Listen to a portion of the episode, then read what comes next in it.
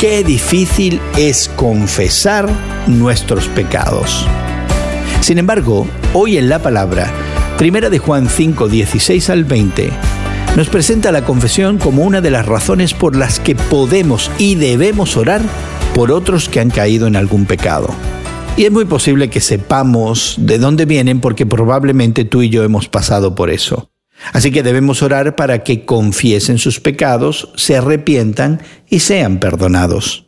Y aquí se nos menciona el misterioso pecado que lleva a la muerte. Y según Juan, para este pecado no existe el perdón. Pero en el contexto de todo el Nuevo Testamento, ese pecado es la incredulidad en Cristo, también llamado blasfemia contra el Espíritu Santo en el Evangelio de Mateo. Rechazar a Cristo y rechazar el testimonio de redención del Espíritu son prácticamente la misma cosa. Llamar a Dios mentiroso de esa manera es una blasfemia. Y sí, podemos orar con confianza por nuestros hermanos y hermanas que han pecado, porque los creyentes genuinos no pueden seguir pecando. Si son verdaderamente miembros de la familia de Dios, volverán a Él.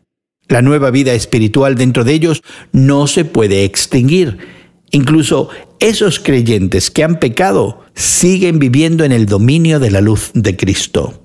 Dedica algún tiempo hoy para orar por cualquier hermano o hermana en Cristo que sepas que está viviendo un estilo de vida que desagrada a Dios. Ora con confianza, sabiendo que el arrepentimiento de sus hijos es precisamente lo que Dios desea.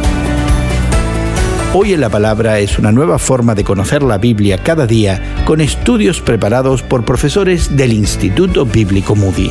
Encuentra Hoy en la Palabra en tu plataforma de podcast favorita. Más información en hoyenlapalabra.org.